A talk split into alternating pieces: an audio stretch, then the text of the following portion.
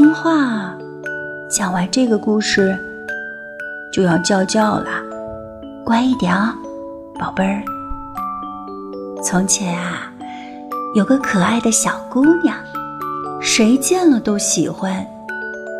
但是最喜欢她的是她的外婆，简直是她要什么就给她什么。一次，外婆送给小红帽一顶。用红丝绒做的小红帽，戴在她的头上正好合适。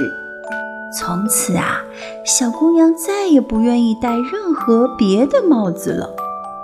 于是大家便叫她小红帽。